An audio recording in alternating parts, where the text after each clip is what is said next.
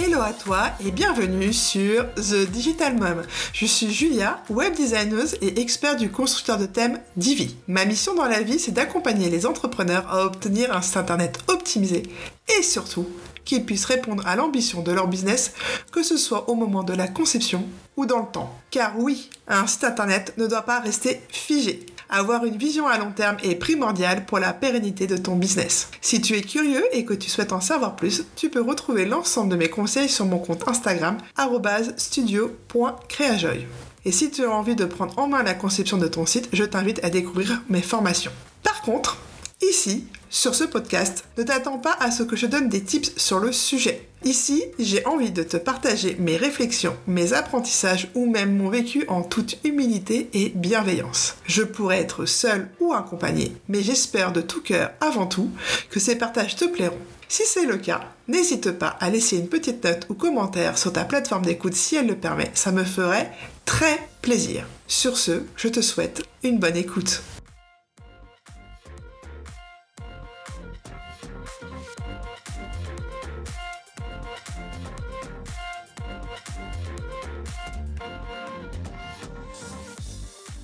Bienvenue dans ce nouvel épisode de podcast où j'avais envie de t'aborder euh, un petit peu une pensée au fond de moi sur euh, mon rapport par rapport en temps à être une femme et être une maman. Que l'on s'entende bien, chaque femme est différente et donc chacune a ses propres besoins.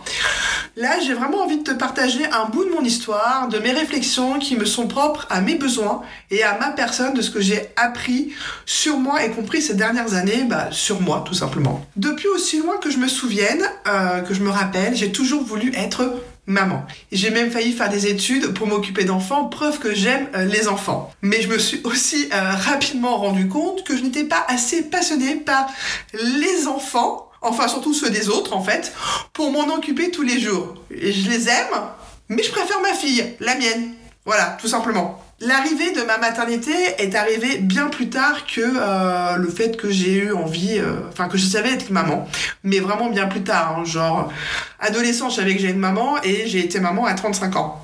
Donc voilà. Ça s'est pas vraiment passé euh, comme je l'avais imaginé. Pas de complications. voilà, la grossesse s'est très bien passée en soi d'un point de vue extérieur, niveau santé et tout. Mais mais c'était pas ce, que, ce à quoi je pensais. C'était pas, euh, c'était pas fluide en fait pour moi. Consciemment ou inconsciemment, je sais pas. J'imaginais comment j'allais être enceinte. J'imaginais que j'allais aimer me voir enceinte, que je serais contente, genre quasi, euh, c'est trop bien et tout. Mais euh, et comment j'allais vivre mon rôle de mère aussi, que voilà, j'allais être une maman épanouie, trop contente et tout. Mais spoiler alerte, euh, j'étais totalement à côté de la plaque. Hein. Ça s'est pas du tout passé comme ça. Je l'ai pas du tout vécu comme je pouvais l'imaginer. J'ai pas aimé me voir enceinte. C'est une chose claire. Euh, je n'ai pas euh, encore un rapport avec mon corps très très amical tous les jours. Et même si je savais que, bah, que voir mon ventre grossir, voir les chiffres sur la balance monter, c'était dû à la création de la vie. Donc c'est bien, Hein On est d'accord? Eh ben, je n'étais pas forcément fan de ce que je voyais quand même sur le miroir. Voilà, tout simplement. C'est un peu bête, mais c'est pas une étape euh, que j'ai aimée. Côté de ça, j'ai été suivie pour le diabète gestationnel.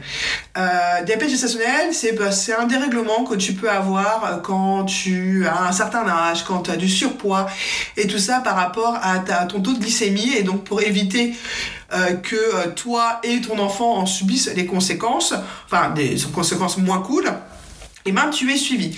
Donc je me retrouvais à me piquer le doigt euh, trois fois par jour pour suivre mon taux donc, de glycémie et éviter des complications éventuelles pour moi et ma fille. À noter que, seul, euh, que les seuls moments où mon taux de glycémie était trop élevé, j'étais à jeun, et, mais j'avais été soit stressée ou j'avais très peu dormi la nuit d'avant. Donc je t'avouerai que mon diabète gestationnel, je suis un petit peu perplexe sur le sujet parce que euh, j'ai absolument fait pas bien, hein euh, Pas vraiment fait d'efforts sur le côté alimentaire. J'ai mangé comme euh, normalement, euh, sans me prendre la tête. Parce que je prenais aussi du poids normalement pour une grossesse, que j'aimais ou pas ça, je prenais du poids normalement comme une grossesse.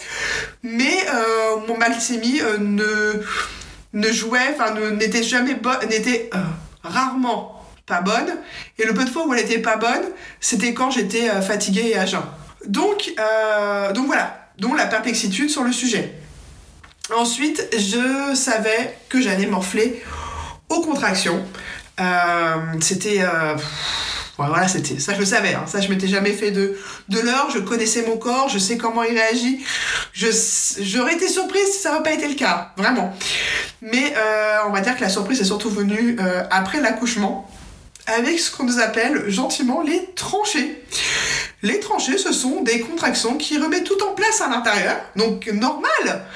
Mais quand tu les connais pas, tu comprends pas trop pourquoi d'un seul coup. Euh, tu as excessivement mal et que ça t'empêche de dormir au départ et que, tu kiffes pas trop ce qui se passe? Parce que bah déjà tu ignorais le sujet, on m'en avait jamais parlé, même avec mes séances euh, de préparation à la naissance ou mon euh, obstétricien, enfin voilà, j'étais euh, mystère et boule de gomme, tiens c'est cool et ensuite, s'en est suivi, bah, après l'accouchement, forcément, le quatrième trimestre, le postpartum, ou comme j'aime l'appeler aussi, la chute des hormones les premiers mois de vie avec un bébé, eh ben c'est pas easy easy. Alors tous les bébés sont pas pareils. Ma fille, franchement, elle était pas difficile. Bon, elle préférait plus le euh, sur-dodo, hein, c'est-à-dire dormir sur papa et maman, que le co-dodo où je dors dans mon lit. Mais ça, limite, c'est mignon, c'est grave. C'est crevant, mais c'est pas grave.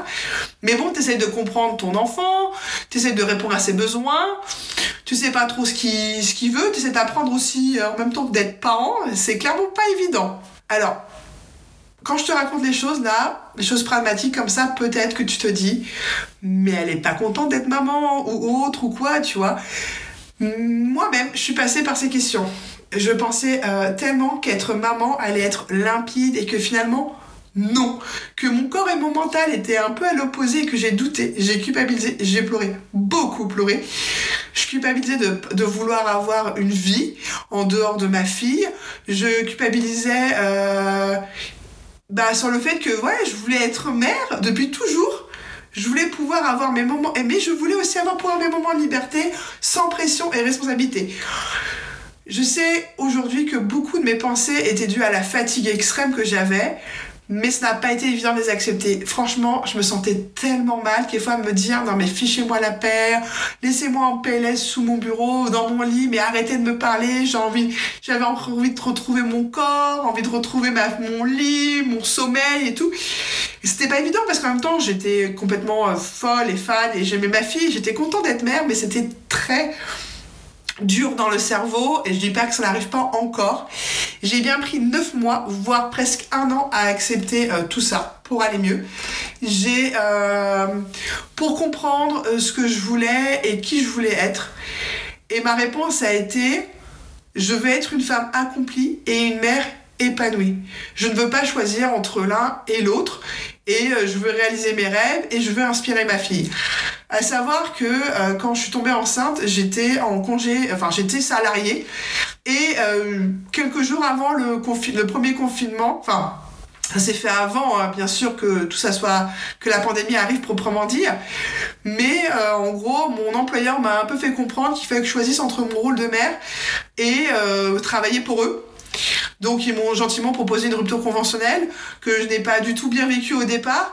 Et pour moi, c'était en tant que salarié, je choisissais mon rôle de mère parce que je voyais pas pourquoi je devais choisir de mettre en avant une société ou un, travail quelconque au détriment d'une famille et d'un enfant qui n'avait rien demandé, qui n'a même pas demandé de venir euh, vivre euh, sur Terre, que c'était mon choix, mon souhait, à moi et mon conjoint bien sûr, mais euh, il n'allait pas subir mon absence simplement parce que, euh, parce que mon employeur ne voulait pas euh, faire d'efforts pour me trouver un client euh, qui n'était pas à deux heures de chez moi et que je rentre à des heures décentes pour voir mon enfant. Pour moi, c'est comme j'aime dire, je n'ai pas fait un enfant pour le mettre dans le placard. Eh bien, c'était la même chose, tu vois. Et, et je sais même plus où je voulais en venir, parce que je crois que je divague par rapport à mes notes. Mais voilà, c'est... J'ai eu en tant que salariat, je, vais privilégier la famille. Maintenant que je suis entrepreneur, j'ai envie que les deux puissent euh, être ensemble. J'ai pris, voilà, euh, j'ai pris conscience que je voulais être que je voulais plus grand que juste être salarié et gagner mes sous à la fin du mois. Je voulais vibrer, je voulais de la liberté et de la flexibilité pour moi et pour ma vie de famille. Aujourd'hui, j'ai vraiment l'intime conviction que si j'arrive à être bien dans mes baskets et épanouie, je serai aussi une meilleure maman pour ma fille et qui sait un jour pour un numéro 2. Et ce n'est pas, c'est vraiment pas évident tous les jours. J'ai encore des conflits internes entre mes ambitions et être maman, mais chaque jour, bah, je construis quelque chose de bien, de bien et de cool pour moi, pour ma fille, pour ma famille. Et, c'est ça, limite, le plus important. Et euh, on imagine tous, plus ou moins, à notre façon, comment pourrait se dérouler notre vie ou comment on pourrait évoluer euh, quand on, a, on, décidera d'être maman ou pas. En même temps, on a le choix de pas le faire. Hein. je ne fais pas l'apologie d'être maman et tout. Enfin, tu vois. Mais on, on peut être rapidement déçu de la réalité, que ce soit d'une grossesse, de comment ça se passe, ou ça se passe pas, compliqué, pas compliqué, que même qu'une perte, qui se suit d'une perte d'emploi, un retour de congé maternité, d'une pandémie mondiale, ou simplement des sentiments qui se révèlent. Alors sentiments pas, sentiments, je parle pas forcément euh, j'aime ou j'aime plus mon conjoint. Hein. Ça peut être simplement des conflits internes, comme je t'ai expliqué un petit peu plus haut dans le podcast. C'est, euh, je pense qu'il faut apprendre vraiment à lâcher prise, à se lâcher la grappe et à ne pas trop culpabiliser on ignore pour la plupart la réalité du quotidien des gens qu'on voit dans la rue, de, de nos parents ou même de nos amis. Il y a même des choses qui sont, que je trouve qui sont parfois un petit peu euh, pseudo-tabou. Euh, moi, quand je demandais aux gens comment euh, des copines ou même à mes parents au départ, enfin plutôt ma mère qu'à mes parents, c'est plutôt ma mère qui l'a vécu, mais comment a vécu leur grossesse, il y a des choses que ça disait pas. Et puis quand je lui ai parlé, ouais, machin, les tranchées, ouais, machin si, ouais, machin ça, elle m'a fait. Et là, elle m'a dit, bah oui, moi aussi et tout. Mais limite, ce sont des choses que j'aurais voulu savoir avant, en fait. Et j'ai l'impression qu'on, fois, il y a du tabou involontaire sur certaines façons, sur certains trucs. Et euh, après, chaque personne est unique et euh, on a des visions différentes, on va vivre les choses différemment, il y a sont des millions de possibilités. Mais c'est vrai que euh, je pense qu'il faut que tu te renseignes, qu'il faut pas que tu culpabilises, quels que soient tes souhaits, tes envies. je te dirais, voilà, pour conclure, de vivre ta vie à ta façon de réaliser tes ambitions, de les adopter, les adapter à ton quotidien, mais de ne pas oublier euh, tes rêves. Et si tu es maman ou souhaites devenir maman, lâche prise, entoure-toi, parle de tes peurs, de tes interrogations, pose des questions, mais surtout ne culpabilise pas. Tu es et tu seras la meilleure maman pour ton enfant, quoi qu'il arrive, et tu peux tout accomplir. Tu peux être salarié et maman, entrepreneur et maman, ou juste maman, ou juste entrepreneur limite, on s'en fout, mais vis ta vie à fond. Sur ce, je te donne rendez-vous dans un prochain épisode.